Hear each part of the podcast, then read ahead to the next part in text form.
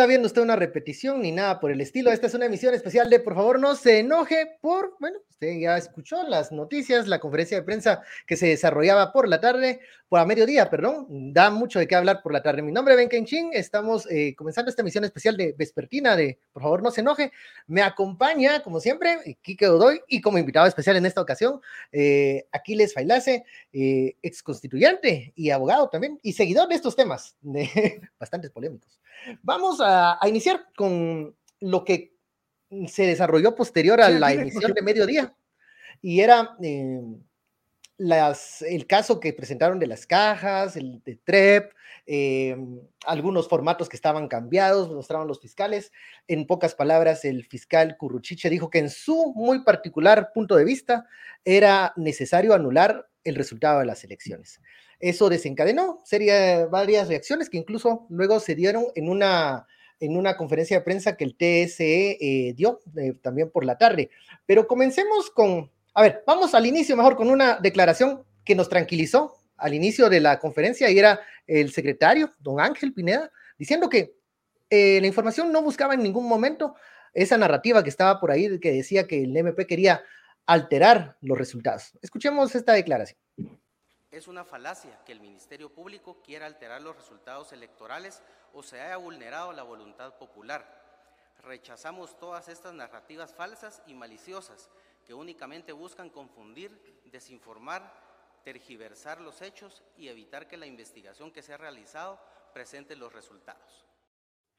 Pero como una cosa, mientras allá es de día, aquí es de noche, diría Roxana Valdetti. Luego, en el transcurso de la mm, conferencia, se dio esta declaración del fiscal jefe de la FESI, el señor Rafael Curruchiche. Veamos. Esta investigación es de todo el proceso electoral y, por lo tanto, desde nuestro particular punto de vista, deberían de anularse. Esta información penal nosotros la vamos a presentar al Tribunal Supremo Electoral. Va a ser presentada para que ellos la puedan analizar en, las próximas, en los próximos días.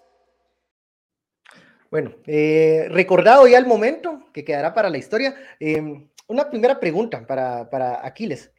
¿Debería de preocuparnos lo que presentó el Ministerio Público al desconocer el proceso, pero no los resultados? ¿Es lo mismo? ¿No es lo mismo? ¿Y en qué debemos de marcar las diferencias de lo que se expresó en Gerona, allá en la sede del Ministerio Público.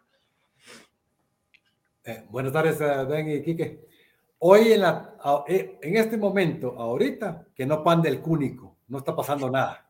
Eso es lo más importante de todo. Aquí les, pero yo hasta me fui a poner tacuche por si me nombraban a emperador o algo hoy. No.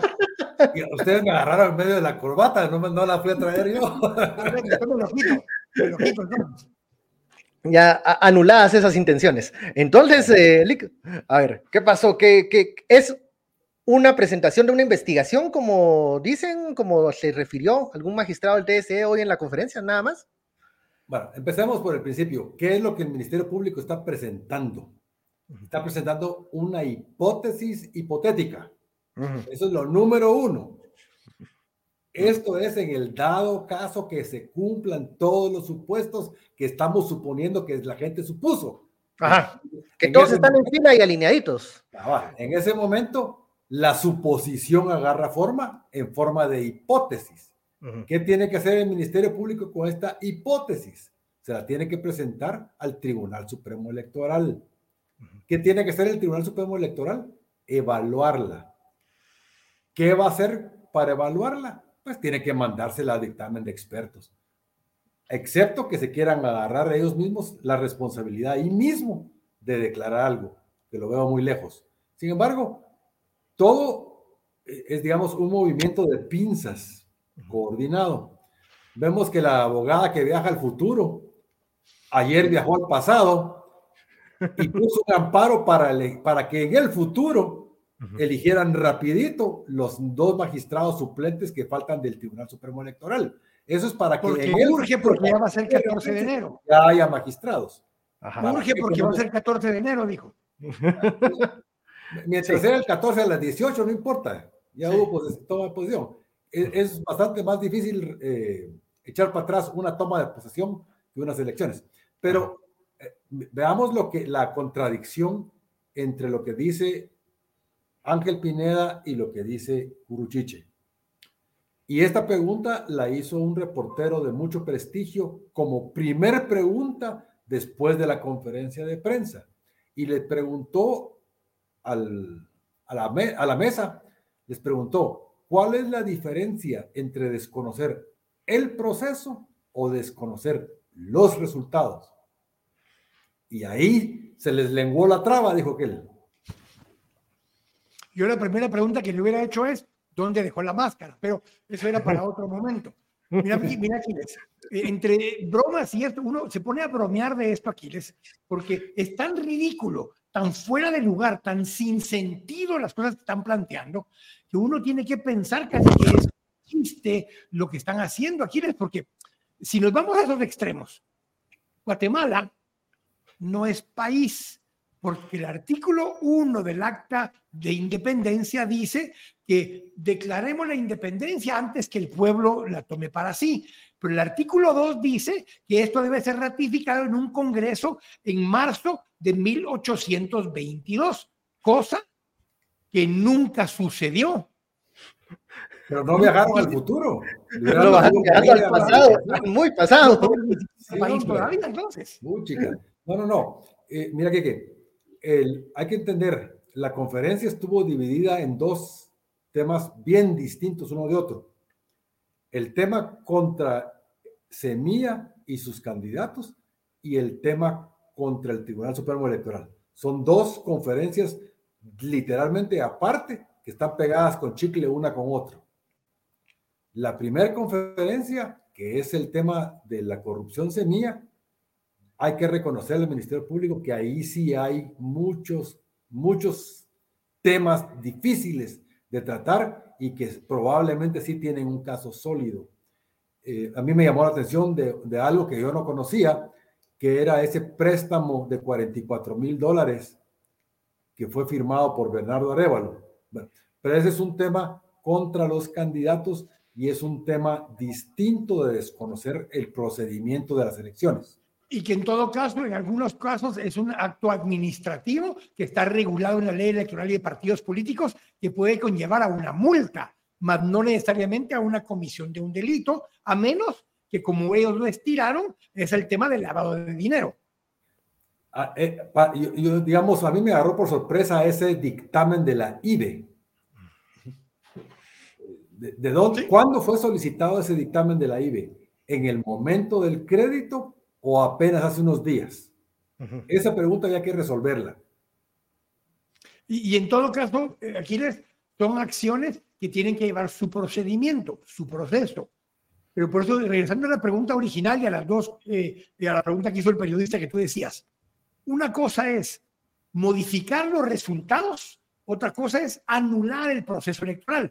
Pero lo que mencionaron no anula exclusivamente la elección presidencial, anularía el proceso electoral en general. Exactamente. Ah, ese, ese es, esa es la sorpresa que dieron hoy los, eh, en la conferencia de prensa, que siempre asumimos que se iba a querer anular la elección presidencial. La segunda vuelta. Y lo que, eh, no, la primera vuelta, pero solo el tema presidencial. Pero los, todos los indicios que ellos dicen que lograron indican que se va, se pretenden la anulación general del proceso de elecciones no de las elecciones, del proceso de las elecciones. Y, están hablando de temas de, digamos que el blockchain pudo haber sido modificado cuando no es, no es factible hacerlo. Eh, incluso por ahí hay algunos videos en redes eh, diciendo cómo se puede modificar la hora de ingreso del dato. Pero Aquiles, Aquiles, Aquiles, aunque eso fuera cierto, aunque toda esa información, incluso el tema de la sobrevaloración del TREP, incluso el tema de que hayan habido errores o malintención en la digitación en el proceso del TREP. ¿Qué relación tienen esas acciones con el resultado electoral final? Bueno, todo, absolutamente todo, porque el, el hecho de haber, de tener vicios, según ellos, en ese procedimiento, mm. por supuesto que incide en el resultado, pero ellos mismos ahí en la conferencia de prensa dieron los datos. Dijeron, que habían 68 mil votos probables que no fueron computados y luego dijeron que habían 138 mil votos que sí fueron emitidos y que no fueron computados. ¿Hacia qué partidos políticos no dijeron? ¿Hacia qué partidos no sabemos? Pero suponiendo el peor de los casos o el mejor de los casos para ellos. Todos fueran a un candidato, digamos, que todos fueran a uno. 68 mil más 38 mil son 200 mil votos. Todos esos votos se fueron por la princesa. ¿Ok? No le llega. espérame, espérame, espérame, espérame, espérame. Pero además no dijeron de qué papeleta. No, esto, esos 138 mil votos son eh, considerando que fueron votos en las cinco papeletas, o sea, serían un total de 600 y pico mil papeletas. Pero si haces ese, ese cálculo, no es estadísticamente redundante, porque hay 124 mil papeletas. ¿Sabes, ¿Sabes eh, cuántas mesas son esas? Son 24 mil y pico mesas. No, no, no, no. Eh, por el número de votos, asumiendo que es, por ah, cinco. Son, las 291 mesas que ellos dicen. Exactamente. ¿Y de dónde son esas mesas, sabes? Son, de tres municipios. ¿De qué municipios? Uno de ellos es Guatemala. Ah, Exactamente. Uno de ellos es el Distrito Central. Eran 240 mesas más o menos que estaban en discusión para la elección de alcalde. pero, pero fíjate pues, estamos de acuerdo que son, en el mejor de los casos, 700 mil papeletas, de 125 mil papeletas. Eso viene siendo, siendo 5%. En el mejor de los casos son 291 mesas de 24 mil. Esa es 1%. Es estadísticamente irrelevante, no es redundante.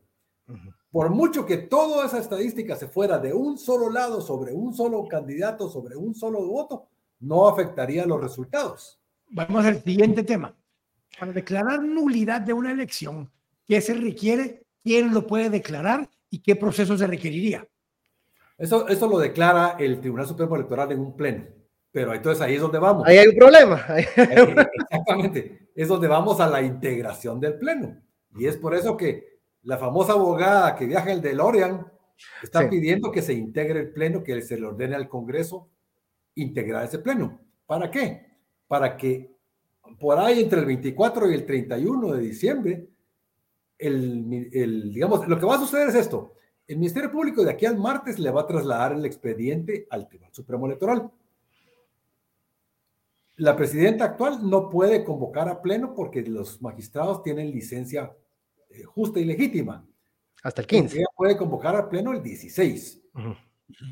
El 16 se, presenta a ella y nadie más se presentó.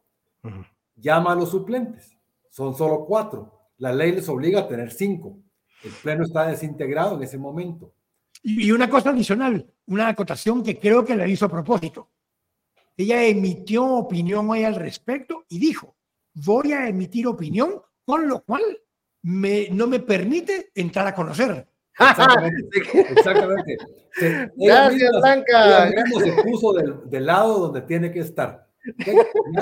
el simple hecho de que ella sea emitido opinión y sea descalificada a sí misma, quiere decir que la decisión, en el mejor de los casos de la suposición golpista, estaría en manos de los cinco suplentes. De los cinco suplentes. Eh, ¿Y la, el amparo que presentó la abogada del futuro puede acelerar las cosas de la integración del TS? No, no, no, no, no. El, el, podrán dar el amparo provisional, le fijarán al Congreso 48 horas, en lo que el Congreso se junta, eh, va a llegar el 16 de, de diciembre. Aquiles, ¿qué otros actores hay acá, aparte del Tribunal Supremo Electoral, que van a tener que tomar alguna decisión o jugar alguna carta con esta investigación que presenta el Ministerio Público? Los dioses del Olimpo, la Corte de Constitucionalidad y sus distinguidos y cultos y sabiondos magistrados. te, voy a, te voy a esta pregunta, Aquiles. Rubén Arriaga nos hace esta pregunta justamente en redes. Buenas tardes. ¿Podrán aclarar si la CC puede ordenar la cancelación de las elecciones? Lo preguntan porque lo dejó entrever la presidenta magistrada que ella no lo podía hacer, pero que salvo si lo ordenaba la CC. Pero la, la CC lo podrá ordenar solo como resultado final de un amparo al proceso penal cuando termine. Y para eso son seis años. Carlos Molina nos dice, perdón, pero no habían fiscales de los partidos políticos en cada mesa y estos avalaron con su firma cada acta eh, y entonces todos estaban confabulados para joder a sus propios candidatos, dice. Sí, esa es, esa es la parte incongruente de todo el asunto, ¿verdad? Ahora, Aquiles, dentro de toda esta lógica, todo lo que vos estás planteando es jurídico. Un amigo, abogado muchos años, que ayer estaba ahí y que le dieron palo, que hasta se quitó la barba. Así que me voy a dar es, me dijo ya hace muchas semanas. dígame, me, dijo, perro. Mire, me dijo, mira, me dijo, ya no me pregunté si esto es legal o no es legal. Ya no tiene ni chingada madre que ver con la legalidad. Este es puro leguleyismo. Aquí no hay nada. Aquí lo que se está haciendo son decisiones políticas con tinte y barniz de legalidad, nada más. Steve McFarland nos hace una pregunta aquí en redes, perdón, solo te Dale, dale, dale, adelante con Dice, Stephen. Estoy, con, estoy seguro que jurídicamente están en lo correcto, pero considero que el pacto cree que la ley es lo que ellos dicen que es. La ley es lo que la Corte de Constitucionalidad dice que es. ¿Dice que es? Es Es lo lo que más dijo. triste. Perdón, me corrijo. Él dice al final, es lo que la CC dice que es. Estamos coincidentes. Ahora, eh, Aquiles, esto no tiene presentar un caso así y que no tenga fundamento legal, ¿tiene repercusiones posteriores? Bueno, sí, aquí desafortunadamente estamos viendo el mismísimo escenario del 2015, ¿verdad? Grandes conferencias con PowerPoint, con acusaciones en el aire y con consecuencias monumentales para después. Lo único que estamos viendo aquí es que ojalá los próximos magistrados del Tribunal Supremo Electoral estén tomando nota. Lo que puede pasar si la porquería se les sale de la nica, porque terminan siendo perseguidos ellos mismos. Los magistrados del Tribunal Supremo Electoral, de los próximos eh, magistraturas, todos tienen que voltear a ver al pasado y ver el honor y la distinción que era ser magistrado electoral. Déjame, déjame hacer una, un, un, un, eh, voy a hacer un anuncio no pagado, porque este es el comunicado del CACIF. Yo acabo de decir que el community manager de Valor pareciera el redactor de los comunicados de CACIF, pero, pero tengo que hacer la aclaración porque voy a leer eh, por primera vez una, un hecho histórico en esta elección. Mencionan los nombres de las personas electas. Leo, A ver. los resultados electorales deben respetarse para garantizar la democracia en Guatemala. Ante los recientes acontecimientos en el país, reiteramos que los guatemaltecos votamos de forma pacífica en primera y segunda vuelta, eligiendo a las próximas autoridades. Ojo, el presidente y vicepresidenta, señor Bernardo Arevalo y señora Karin Herrera, Finalmente lo dijeron y no pasó nada. diputados y alcaldes deben tomar posesión de sus cargos a partir del 14 y 15 de enero del 2024, conforme a los resultados que ya fueron oficializados por el Tribunal Supremo Electoral. Por lo anterior, cualquier acción que tenga por finalidad contravenir los resultados electorales ya oficializados no deben tener cabida en nuestra democracia. Creo que sí saben escribir Magnitsky. Sí, vos, pero la ley Magnitsky, mira, ese es un tema que podemos de, tratar a- el día que ustedes tengan ganas. Es totalmente irrelevante. Está, está, la- esa ley está diseñada para la época cuando se amarraban chuchos con longaniza y vos tenías el carro a tu nombre, la cuenta de banco a tu nombre, tu casa a tu nombre, la empresa a tu nombre y tenías tus facturas a tu Pero, nombre. pero Aquiles, pero en PR, para PR, no, es- no, no les gusta. A los nenes no les gusta que, que salga su nombre manchado ahí. Es irrelevante. Para En- ellos, para los diputados no. Los diputados en ya tienen la hay dos individuos bajo ley Magnitsky. Ahora, ¿Cómo les paga el Congreso? eh, no, y re bien. Mire, ahora, No, no me refiero. ¿Cómo reciben el dinero? Se supone que no eh, eh, eh, en champurradas, en, so- en sobres Manila.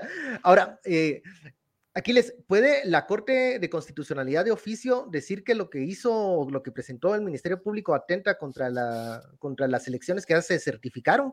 Eh, ¿Puede parar esto? ¿Quién puede parar esto sin que tenga que llegar al Tribunal Supremo Electoral? Bueno, esta, esta fue mi petición que se la he venido haciendo a la Corte de Constitucionalidad desde que terminó la primera vuelta y fue el Zipizape que tuvimos público con Roberto Molina Barreto, donde él dice que un tal constituyente estaba pidiendo que la Corte habla- eh, actuara de oficio. Y es precisa y exactamente esa es mi petición, que la Corte actúe de oficio como actuó la Corte del 93 y ponga orden en esta babosada. Porque si no está... el otro escenario es lo que usted hablaba, diferentes sesiones, convocado a sesiones extraordinarias, los diputados que no sé cómo reciben las noticias, si bien o mal, los que se religieron, eh, obviamente los que no, estarán pensando que tal vez... esto abre un barranco, ven, esto abre un barranco. Los que divide. Si los, diputados nuevos no van a tomar posesión, ¿cómo los tienen contentos a los que ganaron por valor, por Vamos y por la UNE? Para que ellos no sean enemigos tienen que tenerlos contentos con algo, porque hay 97 diputados nuevos que no van a tomar posesión.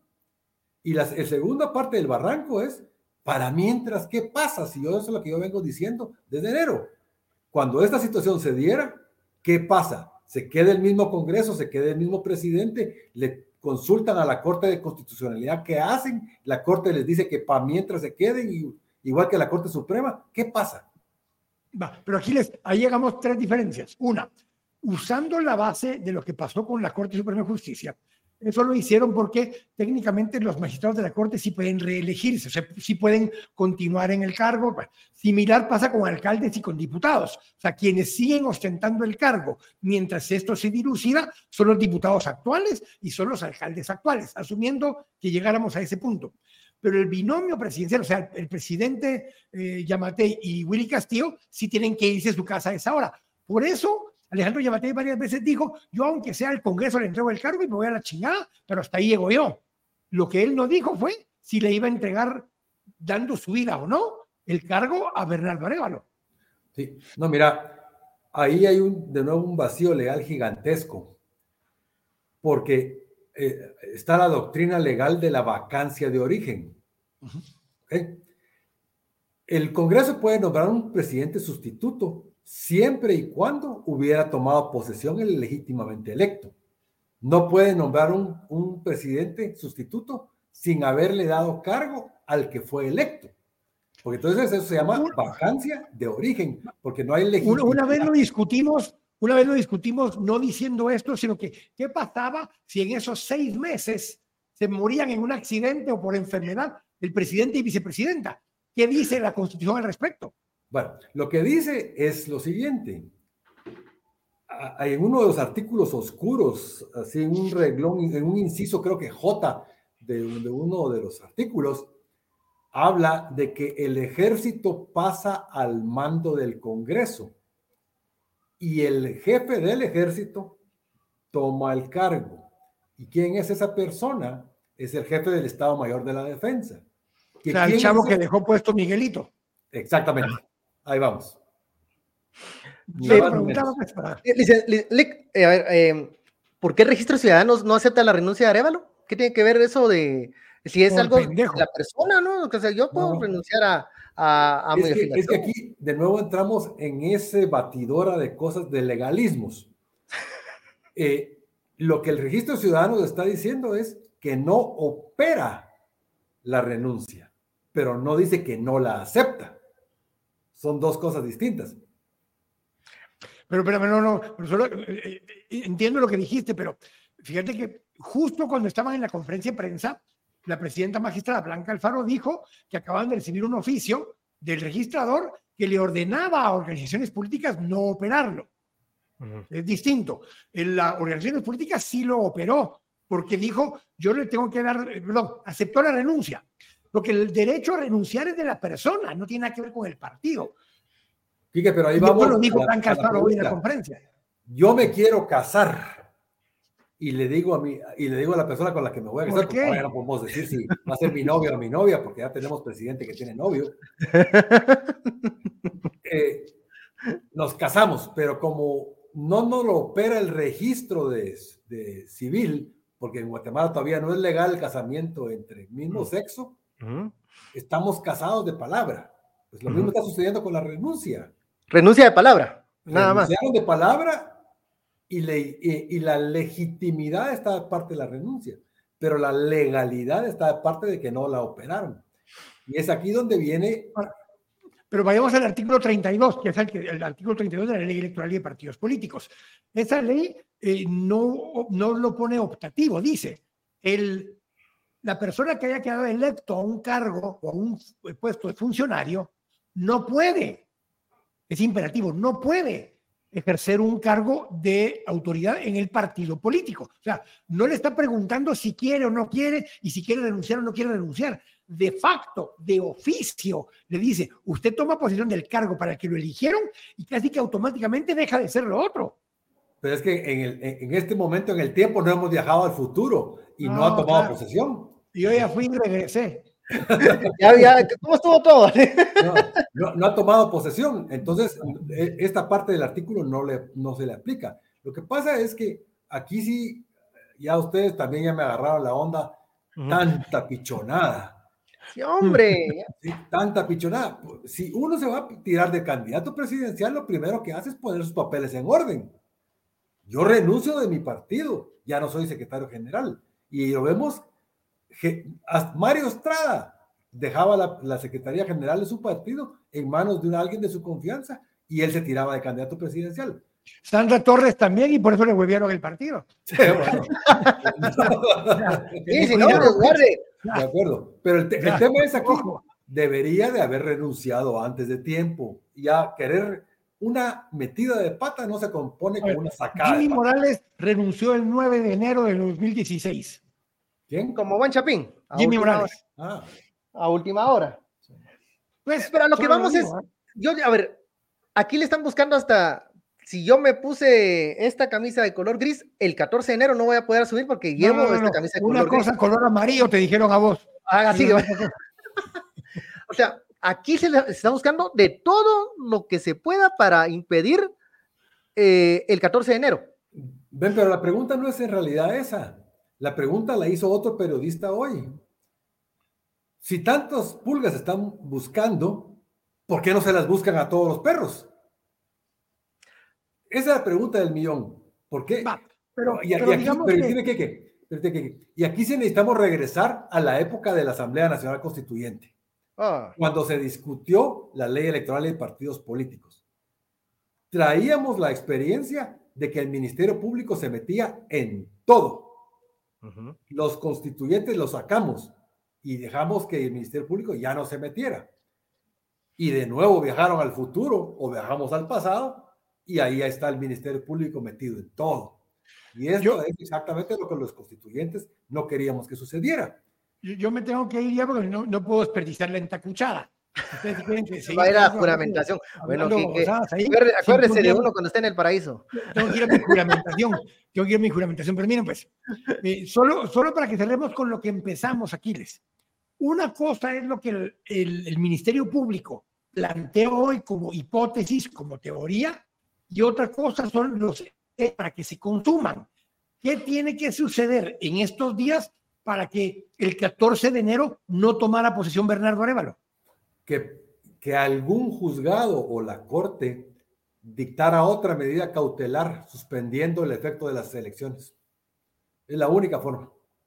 Okay. Aquí las la magistrada dijo, no alcanzan, no dan tiempo. Eso es un trámite demasiado largo para quien busca ese objetivo o sea, cuando la magistrada presidenta dijo, solo que me lo ordene la CC, cuando dijo, cuando la magistrada dijo, solo que me lo ordene la CC, no era que de oficio lo ordenara, sino que producto de un amparo o de alguna acción legal llegue a la Corte de Constitucionalidad y la CC ordene que para impedir un daño mayor, irreparable, no se permita tomar posesión al presidente.